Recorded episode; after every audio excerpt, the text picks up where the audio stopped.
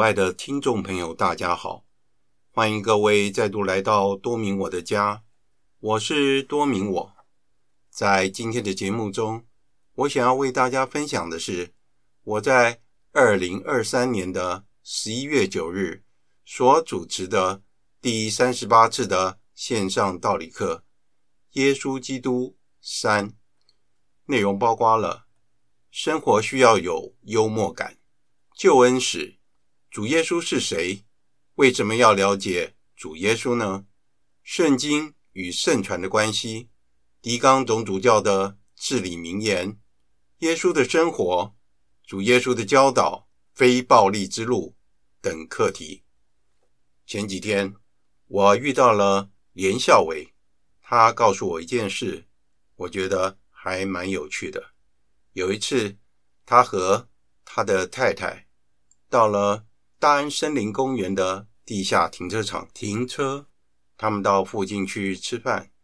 在回来的时候，他们要从夹层进入地下停车场，但是在这个时候，他的太太不知道为什么，对着一扇关闭的钢板门，不断的猛拉那个手把，然后拼命用力的想要把那一扇门给打开，而且。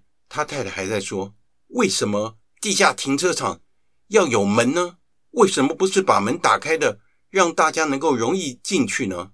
结果，因为连孝维他的家教很好，而且他的太太把他训练得很好，他就在旁边看着他太太这样的举动，然后他告诉他太太说：“老婆，这里是 cooling tower，就是。”冷却水塔的意思，在左边那个开场的门，那才是停车场的入口。哎，其实，在日常生活有很多类似这样的事情，所以如果我们有幽默感的话，我们会发现生活里面蕴藏着许多可爱的事情。以下就是今天节目的内容。好，大家看得到吗？看得到，看得到，好，太好了，嗯、问题解决了。好，那现在已经八点了，我们就开始我们今天的课程。我们先念一遍会前祷哈。万福玛利亚，你充满圣宠，主与你同在，你在妇女中受赞颂，你的亲子耶稣同受赞颂。天主圣母玛利亚，求你现在和我们临终时，为我们罪人祈求天主。阿门。圣加贝尔为我等祈，圣保禄为我等祈。好，谢谢大家来参加今天的道理课哈。我们今天的道理课已经是第三十八次的线上道理课，那我们进行的还是在第六课的耶稣基督哈。哎，金国兄，非常感谢你来参加。我们现在才刚开始哈，我们这堂课。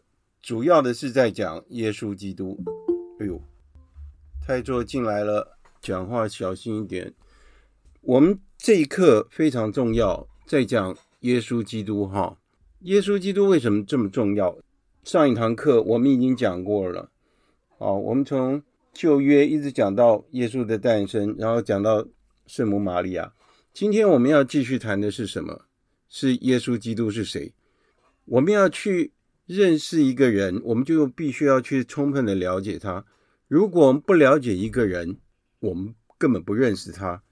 那不认识他，我们也不了解他，那我们更不要说我们会去关心他，也不可能说我们去爱这个人。所以，我们要爱一个人，一定要了解这个人为什么值得我们爱。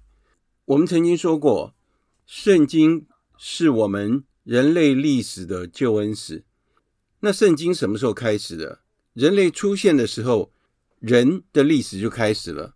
那刚开始人类不会写字嘛，哈，字还没有发明，所以说要等人会写字，发明了字体，不同的字体，然后他把发生的事情记录下来的话，这就是一个历史的一个文本，就是历史的文字记载就出现了。所以救恩史只要有人的存在。这个救恩史就会继续，好，所以在旧约里面，先知们一直预言说将来会有一个默西亚，哦，他要来救赎整个人类。那当然，在那个梅瑟五书，第一个就是创世纪嘛，哈，创世纪就已经讲到说人怎么犯罪啊，人有原罪，所以带来的什么后果。那所以说那个时候他们就很清楚，知道说这个世界需要有一个救世主，默西亚来救赎整个人类。所以新约的核心就是指这位默西亚，就是主耶稣基督。主耶稣基督为什么这么重要？因为他是基督宗教的信仰核心。所以圣奥斯丁他曾经讲过，新约隐藏在旧约里面，旧约在新约中显露出来。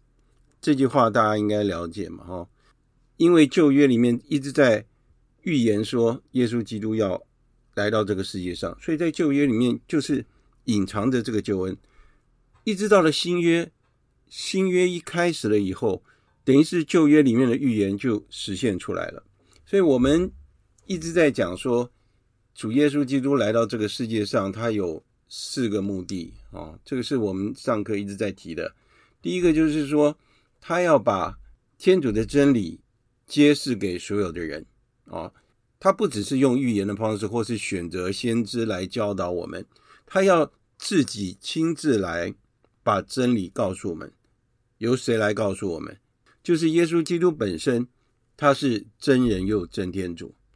那第二个是什么呢？就是要完成旧约里面默西亚救赎人类的这个预言哦。所以我们刚刚说新约里面把旧约就显露出来了，因为耶稣基督他亲自来到这个世界上。那第三个呢？他要把他自己当做我们的榜样，教导我们怎么样去生活。啊，那这个就是为什么我们要学习道理的原因，就是这个。我把我的那个内容跟大家分享哈，大家应该可以看得到，可以看得到吗？可以。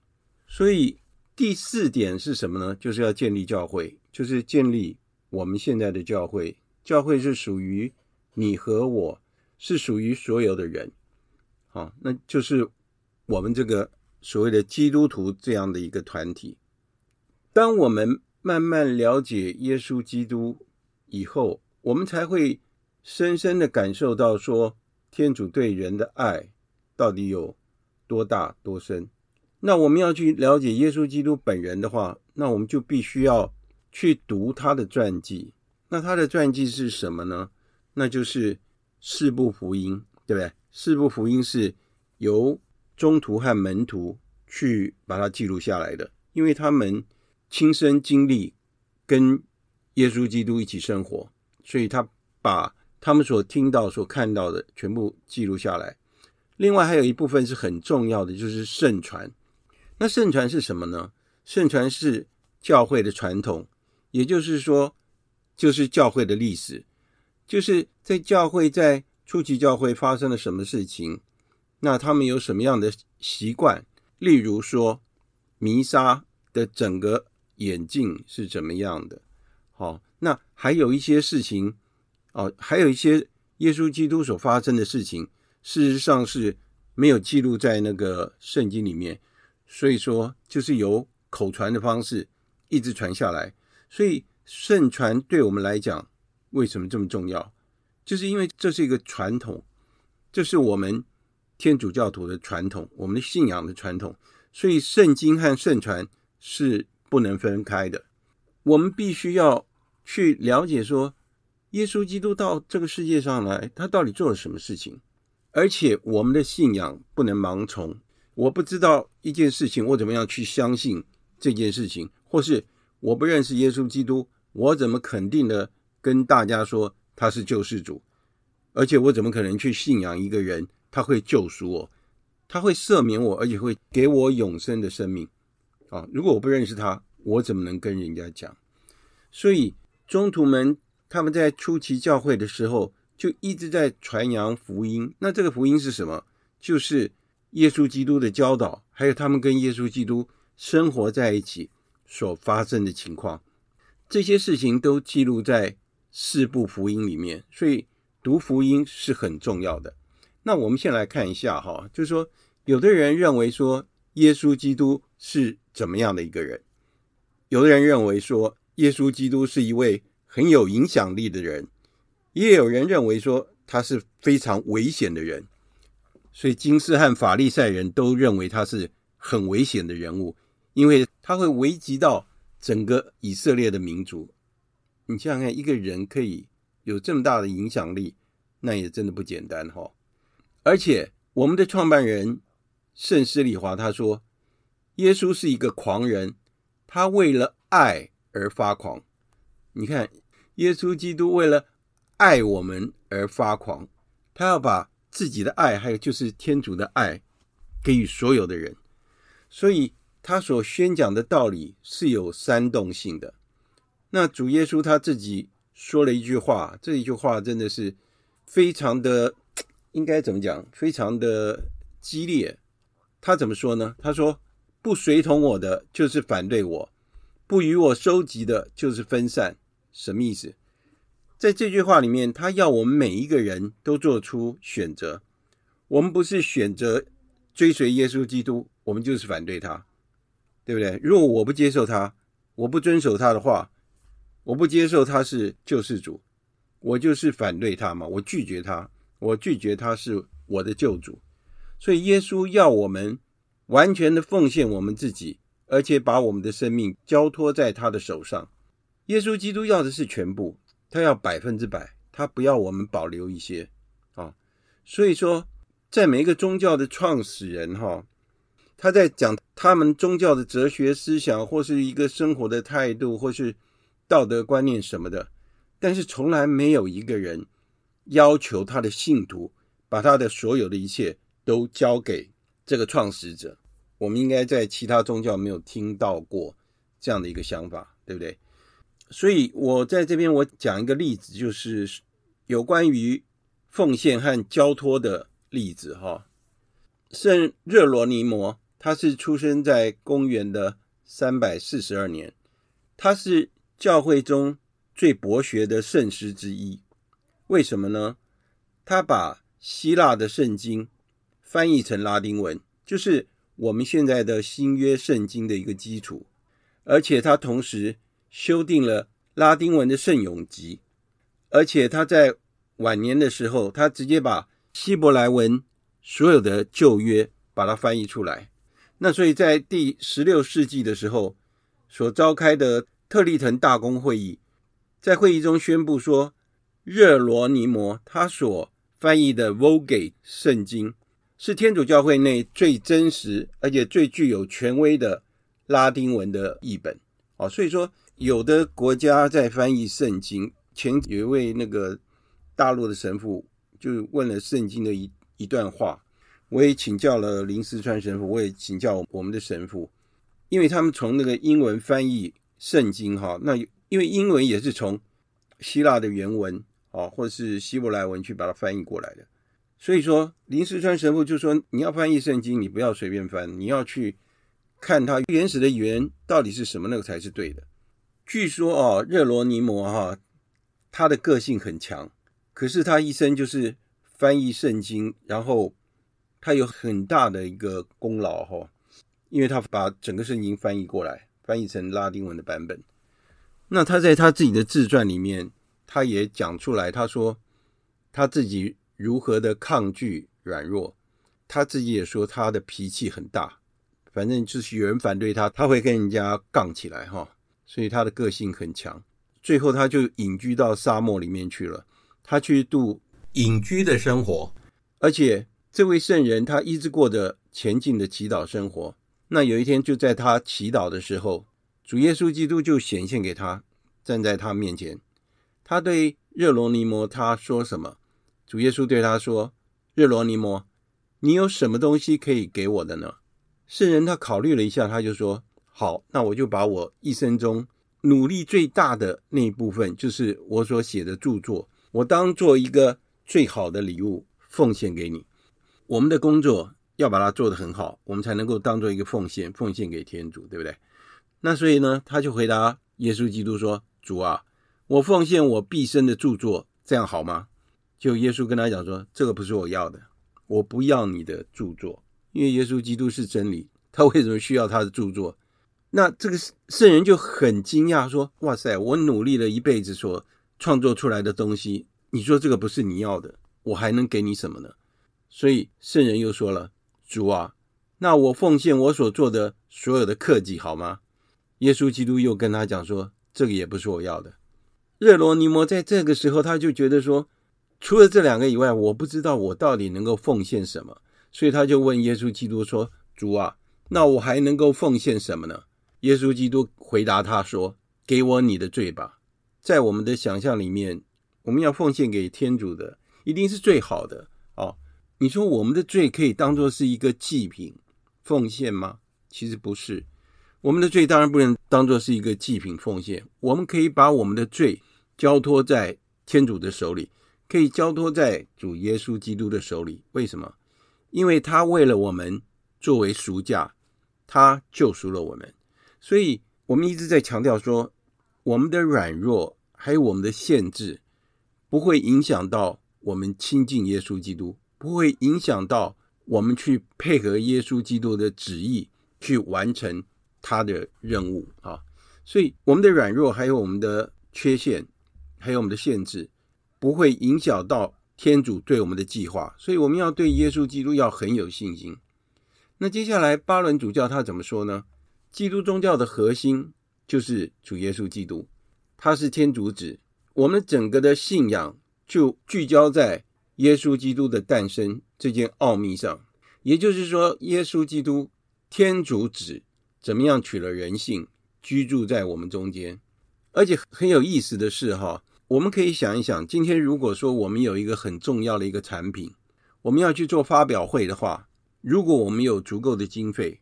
如果是在一个国家好了，那就在我们就说在台湾好了。我们会找什么地方？我们是不是我们就会找台北市，或者要不然找高雄市，要不然就是到一零一，对不对？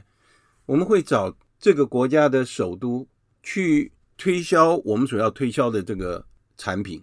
对于耶稣基督来说也是一样啊。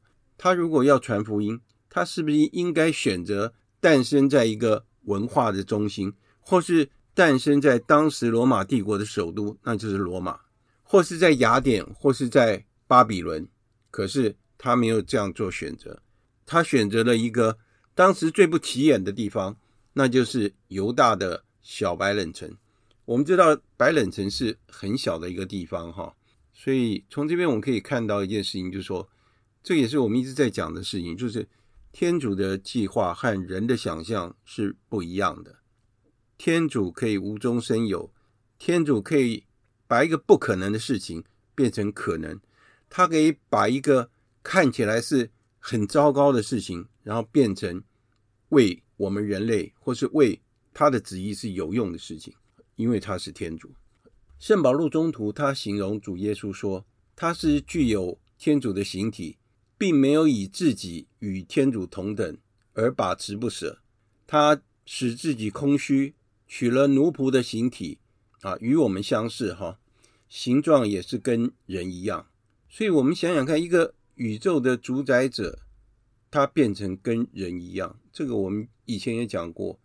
一个人要让他变成狗，大概是一个是不可能，一个是我我也不愿意，对不对？可是耶稣基督他甘心情愿的成为我们人类的奴仆，这就是表现出他对我们的爱。所以这件事情看起来是有点不可思议啊，也看起来是一个笑话，因为没有人会这样做，而且或者是说，我们可以说这是一个很奇怪的事情。如果要一个人变成小狗、小猫，或是变小猪好了，当然没有人会这样做。耶稣基督他来到这个世界上，他在人中间，就是生活在我们中间。他三十岁以前，他就是默默的工作，而且在圣经上几乎是没有任何的记载讲到他三十岁以前的生活，但是我们可以知道说，耶稣基督一定是跟着他的义父圣若瑟一起学习，因为圣若瑟是一个木匠，所以圣若瑟有一个工作坊，他一定是有一个工作室哈，然后再帮人家做一些家具或是什么的，所以我们大概知道说，耶稣基督就是跟着圣若瑟一起学习。所以，耶稣基督也是一个木匠。不过呢，他不属于犹太的任何的一个教派，他也不是金师，他也不是法利赛人，他也不是司祭，所以我们可以说，耶稣基督的身份是一个很平凡的人，就跟我们一般的教友一样，哈，就好像平信徒一样。当然，他的身份是大司祭，对不对？昨天我在华神上课的时候，因为我们谈到了是说，现在的圣召越来越少，那所以他们就讲说，那神父为什么不能结婚呢？那还有说，神父为什么不能是女生呢？因为天主教的神职人员，天主教的神父，他学习的榜样就是耶稣基督。耶稣基督没有结婚，耶稣基督是独生，因为他这样的一个身份为他传教。是比较方便的。曾经那个张国鼎神父，他跟我讲了一件事情，就是他有一天他去访问一个圣公会的神父，那就他到了他家的时候，他们家是两层楼，楼下当然是客厅，那楼上是那个厨房。结果张神父在那个楼下的客厅哈等了大概十五二十分钟，那个圣公会的神父终于下来了，就那个神父说：“哎，真的不好意思啊，因为我刚刚在帮我太太洗碗呢、”我还没有把家事做完，所以我没有办法下来见你，请你多包涵。所以这就是让我们很清楚说，一个有家室的人和一个没有家室的人，哈，那个处境是不一样的。而且神父随时都有可能被调到别的地方去，所以说，如果他有家室的话，那是很麻烦的一件事情。所以耶稣基督他是一个木匠，在那个时候，我们可以说他没有受过特别的一些训练。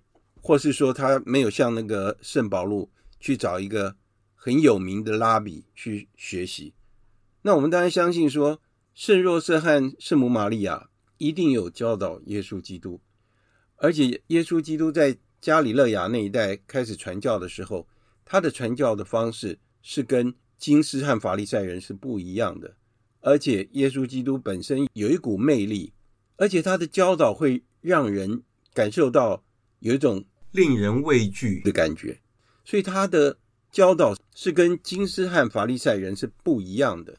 我们曾经讲过说，犹太人把梅瑟五书就是 Torah 当作是律法，因为这个是梅瑟教导他们要怎么样生活，他规定了很多。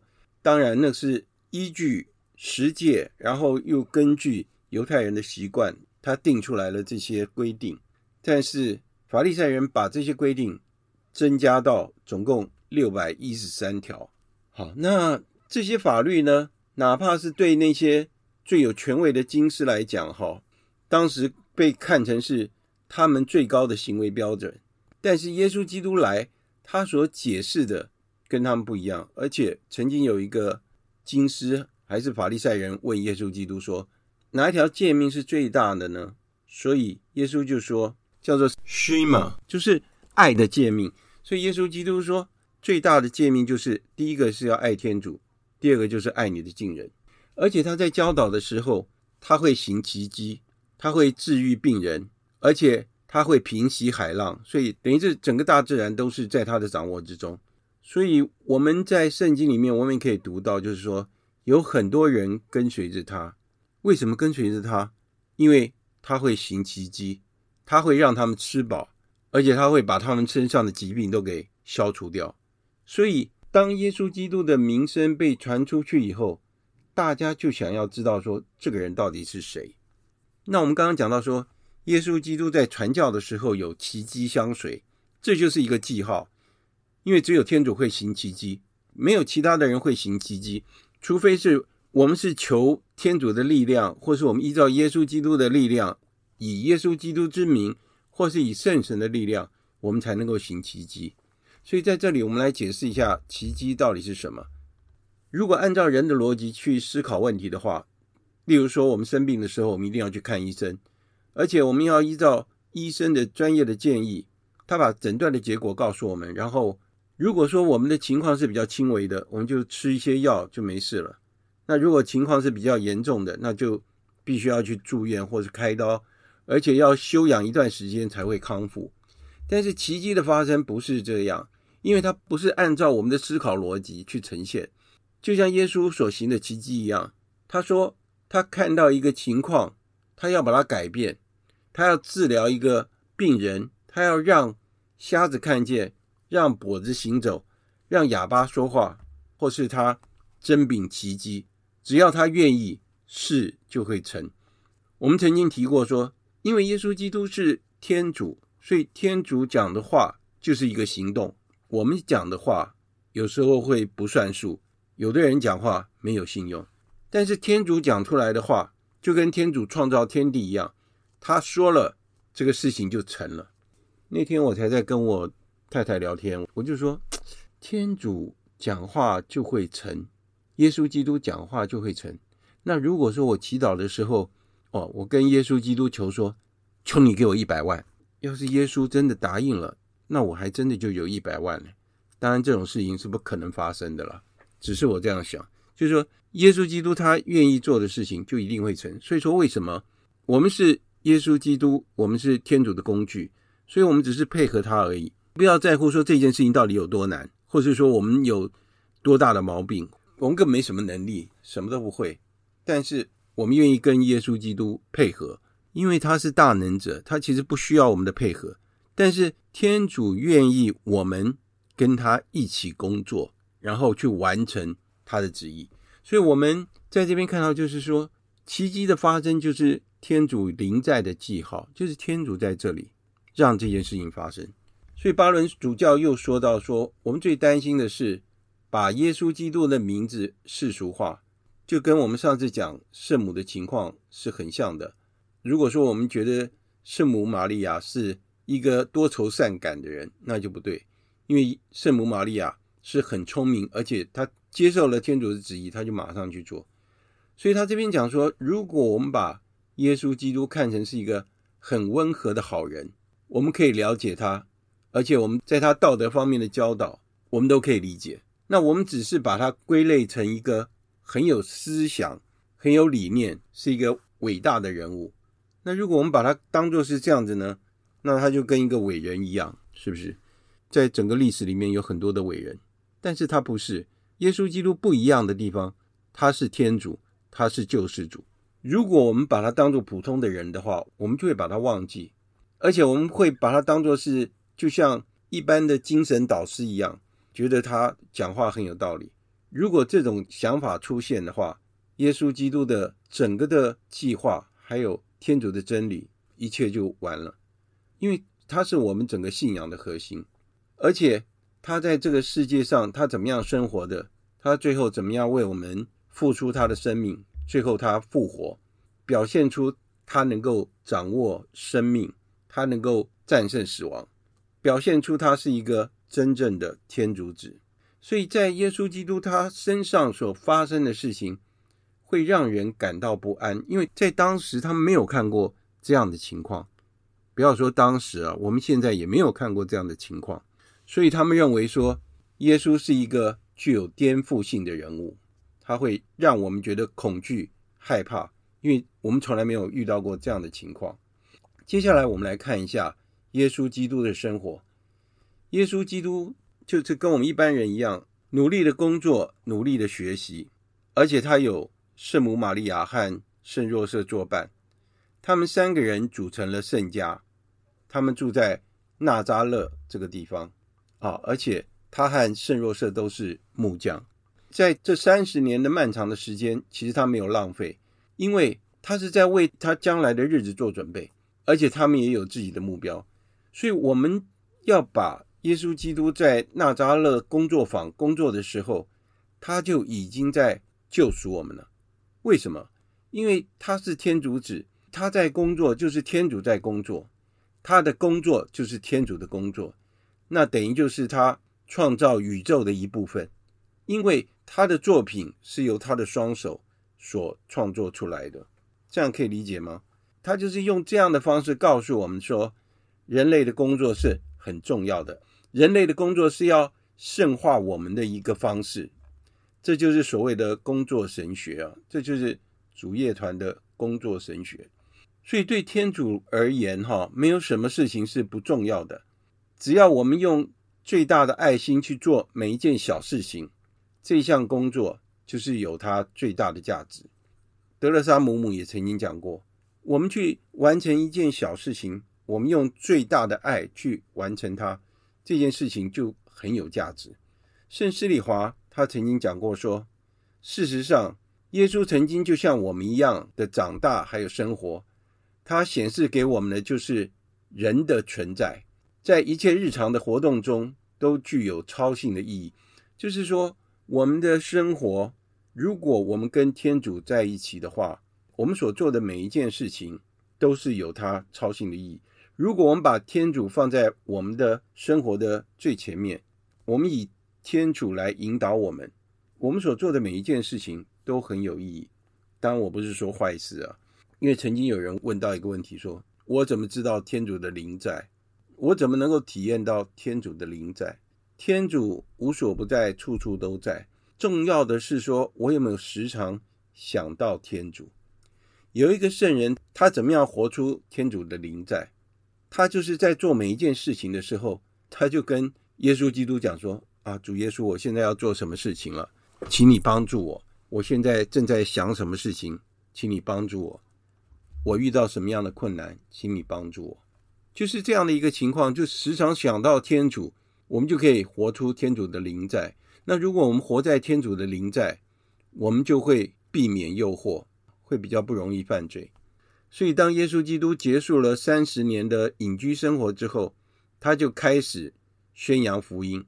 所以他选择了十二个宗徒，走遍了巴勒斯坦，教导真理。他的真理就是爱，还有这整个宇宙存在的意义。好，他把所有的真理就告诉我们。当我们了解耶稣所选的十二位宗徒，说实话，今天如果我真的是一个教授的话，我要教学生的话，我会选择可能是班上成绩最好的，他表现最优秀的，因为我不会砸我自己的招牌，我一定希望他能够青出于蓝。所以我一直在讲一件事情，说天主的计划跟人不一样，天主可以用桌子的脚来记录历史，他可以无中生有。所以耶稣基督他的行动就是他把所有的真理教导给我们。而且他用奇迹来证明他所讲的道理是真实的。最后呢，将他自己的生命留给我们。他用他自己的生命为我们而牺牲。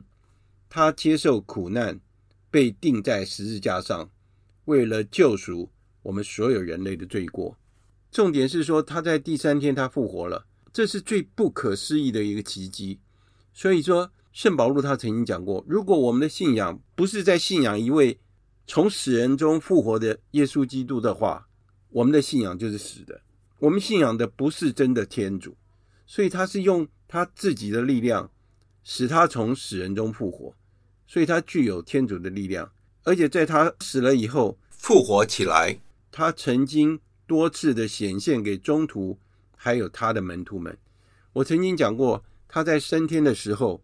他在中徒面前，也在圣母玛利亚面前，在场还有五百多位门徒，看着耶稣基督升到天主的右边。啊，所以说见证人是很多的。因为我们在四部福音，我们可以找得到，就是说，我们看到耶稣基督他生活的情况到底是什么样，而且福音也是圣经里面最重要的一部分。因为当我们在读新约的时候，我们读的耶稣的每一句话，就是天主在跟我们讲话，而且他讲话是针对整个历史在讲话。所以每一次我们在读圣经的时候，我们会有特别的感受。如果耶稣讲出来这句话只是为了当时的以色列人所讲的话，对我们现在没有影响。那为什么圣经对我们会有这么大的影响？那就是因为耶稣基督是主，他讲出来的是真理，他会影响到整个人类。所以新约福音的作者，其中两位是宗徒，就是圣马窦和圣若望；另外两位就是初级教会的门徒，一个是路加，一个是马尔谷。所以他们都有跟耶稣基督啊生活在一起。所以我们应该要仔细的读四部福音，我们要知道说耶稣基督他到底是怎么样的一个人，而且不是说每一个圣经的版本都是完全正确的。所以我们要请教适当的人。当然，我们读的圣经就是诗高圣经啊，这是我们读的版本。所以说，我们要劝告别人的时候，我们也要让自己在耶稣基督内，我们才能够把我们的想法是对的想法，是符合真理的想法去告诉别人。好，接下来我们来谈一下说主耶稣的教导，就是非暴力之路。我的 Siri 真的很热心，我讲什么他马上就要回答。巴伦主教他说到说，喜乐是耶稣基督教导的最优先而且最需要解释的一部分，而且这是很重要。所以我们一直在说，我们在生活里面，我们一直在追求喜乐，我们在追求快乐，happiness，这个很重要。我们一直在追求这个。哪一个人在生活里面不是在追求喜乐？但问题是说，真正的喜乐到底是什么？所以耶稣基督开始讲道的时候，就开始讲山中圣训，征服八端。这就是耶稣基督讲道的一个大纲啊，这是他的开场白。我们也曾经解释过征服八端，这个是耶稣基督演讲的艺术还有灵性的最高的一个纲领。所以我说，征服八端就是耶稣基督他讲到的一个大纲。这个大纲是什么呢？这个大纲就是非暴力，还有要爱仇人的教训。所以我们听到这里，我们是不是觉得实在是很不可思议？如果今天以巴战争，以色列人被巴勒斯坦的大陆是叫哈马斯，我觉得讲的也不错。就是如果哈马斯这样子攻击以色列，以色列人用非暴力的方式。而且爱仇敌的方式去面对这件事情的话，会变成怎么样？当然有另外一种情况，就是有的时候必须要用战争的方式来解决问题。我们后来会解释到这个问题。那耶稣基督他向我们说什么？他说：“你们一向听到应该爱你的近人，恨你的仇人。但是我要对你们说，你应当要爱你们的仇人，当为迫害你们的人祈祷。”这段教导事实上是很激进的，就是说我们怎么样去爱我们自己的仇人。今天他欺负我，我要去爱他，这个很值得我们去思考。耶稣基督所指的爱是什么呢？因为他的教导就是围绕着爱的核心。爱不是一种情感，也不是一种感觉啊。我最近翻译那个白神父的文章，其中就讲到爱的问题。我原来今天想要讲解释爱的意义，我是觉得那篇文章写得很好。那我们来谈一下，要怎么样爱仇人呢？事实上，爱仇人就是对爱的一种最真实的一种检视。哈，如果我们去爱一个人，是因为说我们期待他能够回报给我们，所以我就善待他。如果是这样的话，我所做的只是某一种方式的伪装，就是事实上我要得到好处，或者是间接的利己的行为。所以我记得很清楚啊，狄刚总主教曾经跟我讲一句话，他说。人家对你好，那是因为他对你有目的，他有求于你。他跟我讲，他讲得很实在，我觉得很有道理。但是如果我们要对我们的仇人很慷慨，我们相信说，我们的仇人绝对不会回报我们。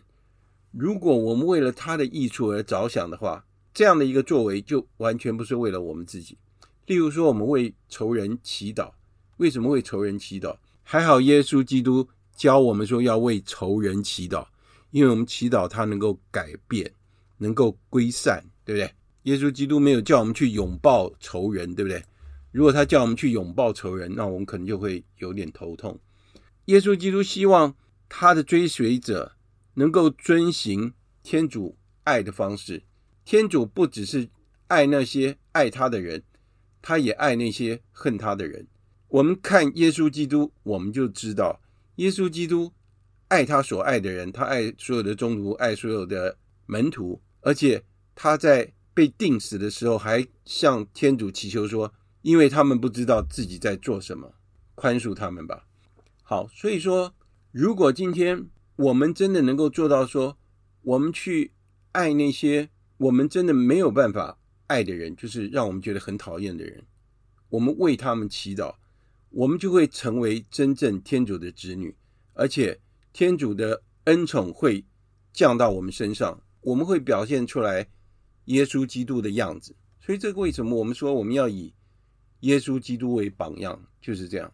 所以，接下来事实上我们要谈的就是爱仇人。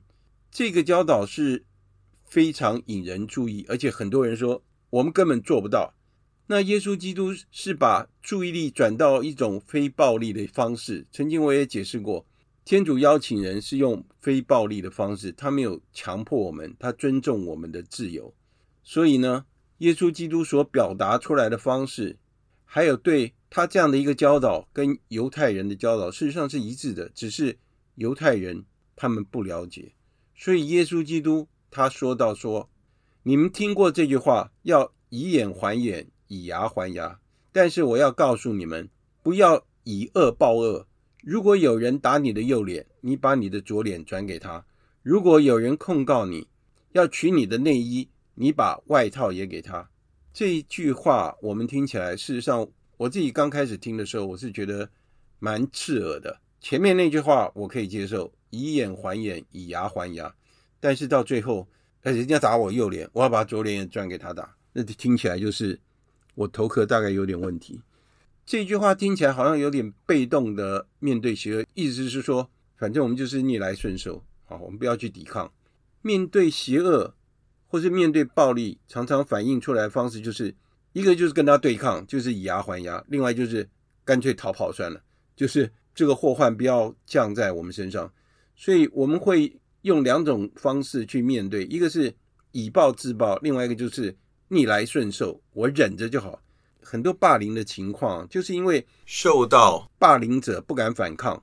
我不知道大家有没有看那个什么《黑暗荣耀》哈？那那就是讲一个小女孩在大概是在高中、初中的时候被人家霸凌，但是她长大以后她怎么样报复？那部韩剧是蛮刺激的了哈。但是这两种方式哈，对长远看起来都不是最有效的方法。如果说我们以暴制暴的话，我们可能会得到更严重的情况。如果我们去以暴制暴的对象是一个很强壮的人，或是一个很有能力的人，我们去以暴制暴的话，到时候那个后果不堪设想。我们可能会我们会得到更严重的结果。那如果我们是逆来顺受的话，那表示说我们认同对我们施暴的那个人的做法啊，就我们认为他没有错，所以我没有反抗他，等于是说我们认同。他的做法，那这也是不对的。所以耶稣基督给了我们第三条路径，他要我们仔细想一想。他给了我们第三条路径，我们仔细的想一下，如果有一个人用他的手哈打你的右颊，他是怎么打的？他是用他的右手，因为我们习惯用右手打对面那个人的右颊。事实上，我是用反手打他，是这样打过去的。所以这种打法事实上是一种蔑视的一种方式哈。所以这种打法是这样反过来打的哈，在耶稣的那个时代，他们不会用左手，因为他们认为左手是不洁的，所以他们用右手。当有人打你的右颊的时候，他是用反手打你，这样的一个动作是一种鄙视的动作，而且这种动作只是会对那种奴役或是下人才会这样做的。可是主耶稣基督怎么说呢？如果有人这样打你，不要反击，但是。我们不要逃跑，不要默许他的做法，不要默认他哦。我们要站在原地不动，将我们的另外一个面颊转向他。这意思是什么呢？意思是说，你不可以再这样对待我。我拒绝与你的想法还有你生活的这样的一个方式认同，因为我认为你是错的。所以我站在那边，我没有反击，但是我站在那边，我不逃走，我站在那边，我就是反对你。所以，我们把施暴者的暴行反射在他的身上。为什么我们这样做？我们表现出我不跟你认同，但是我们用一个更超越的一个方式去引导他，就是我不以暴制暴。我们带领他到了一个另外一个道德和精神的境界。我们是设法要提升他。好，那我今天先讲到这里。事实上，内容蛮多的，后面还有很多的内容。那我们先在这边停一下哈。因为接下来就是要举实际的例子啊，有好几个例子，我想我们下次再谈。那我们现在就来做一些分享好了。金国兄可以跟我们分享一下吗？哦，当然可以啦，应该分享啊。是是是。哦，我我我感觉到今天你说的是。后边那一部分，哇，真的很棒，因为很少人会呃那么细腻的来做这一个。不能说教导了哈，不敢不敢。做详细的说明了。对。啊，真的很棒，我也也感觉到是呃，但是我有还有一个呃很大的问题，就好像就是我我们我对那个日本人在南京大屠杀那一份是是是是啊，我我真的好像好像我们全部说他以色列现在打那个巴士。那没办法，他说只有就是为他们祈祷了。是啊，是啊。真，哎，真的只有这一个方法了。其他的可能我我好像我跟那个兰教授，我也一直都没有办法放得下。我就感觉这样子好像对于我们我们看的正义，跟耶稣基督看的正义，好像又有一点点不大一样。是是是。是，对，那天主的想法真的，呃，毕竟我们都是罪人嘛，哈，对对，总会敏感了嘛，哈，嗯，那这样子好像这么残忍的画面，好像现在，嗯、尤其是现在巴勒斯坦那些小孩，是啊，每次看到新闻，我都会感觉到很难过，对不对？对不对，哈？嗯，啊，所以你刚才讲的那一个是关于那个，呃，好像。右脸打，说 哎，嗯，对对对，你在站着不要动，哎，对不对？好，呃，一种新的启示啦，有他的道理哈。真的很好，谢谢你了。没有没有没有。有时候，有时候人总是会有一点，嗯嗯，呃，情情绪一定会有嘛，那么大反应，对不对？我们是人呢。我们也不是木头，对不对？对啊，对啊，对啊今天的呃引导，我们我就不多说了。谢谢你啊。哦，不会不会不会，因为这个爱自己的仇人呢，哈，因为我也有写一篇文章，那真的是觉得很不可思议，但是真的有人做到。那下次我就会举那个例子给大家听。啊，那这也是谢谢你啊，谢谢。来来来，我我会下次我们会举出例子啊，谁做到这些事情哈。感觉上很不可思议。好，那 Dudley 可以跟我们分享吗？嗯，我今天好像没有什么特别的想法，我只是觉得说，像以色列的这个国家，嗯、对，他们不是也是天主的拣选的那个吗？没错啊，是啊。那他他们是根据什么状况没有、嗯、没有遵守天主的那个律法？哦、对，去做这样的事情？是是是是，我了解，嗯。嗯，就这个部分我比较有点疑问。好好好。然后，嗯，我们如果说是以色列这样的民族做这样的事情，天主的想法是什么呢？嗯嗯，没错啊。说实话哈，就说我们在旧约里面，我们去看旧约，例如说我们去看那个列王记上、列王记下，就是说以色列为什么？我们先不要讲到那个列王记上、列王记下，我们看那个出埃及记好了。梅瑟把以色列人从埃及带出来，照理说亚威他行了很大的奇迹，对不对？让他们摆脱埃及的追兵，然后遇到红海啊，这么大一个海，然后又让他们从海的干地上走过。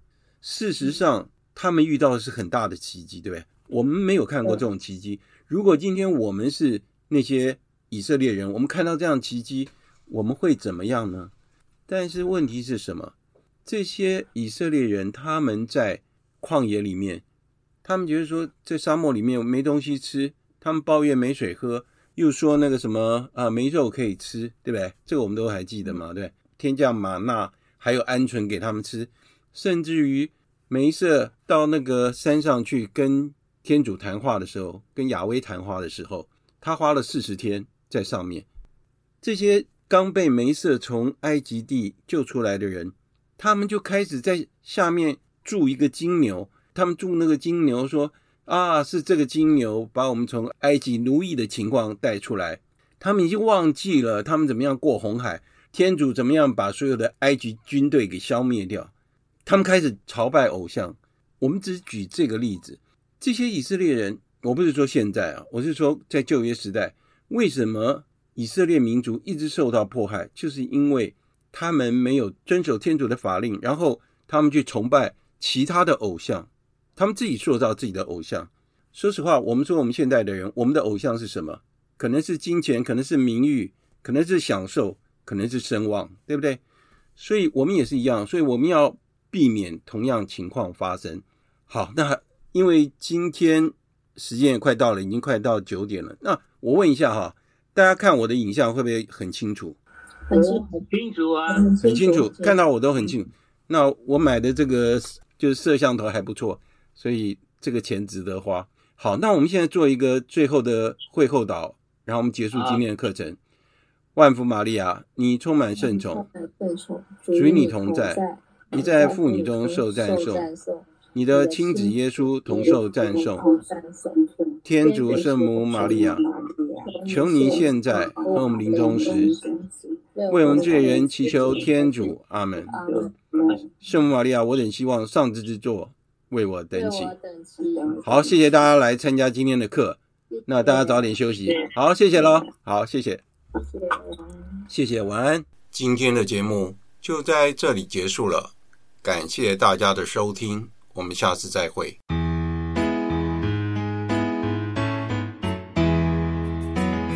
看见、听见主耶稣，天主的爱与我们同行，阴森幽谷，使我们成为黑暗中照耀的光，为他作证。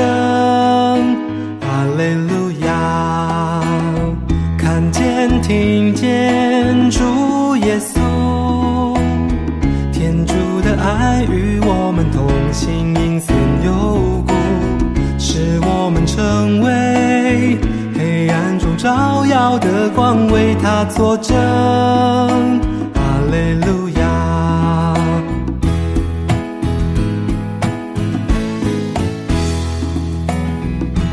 天、听见主耶稣，天主的爱。与我们同行，阴森幽谷，使我们成为黑暗中照耀的光，为他作证。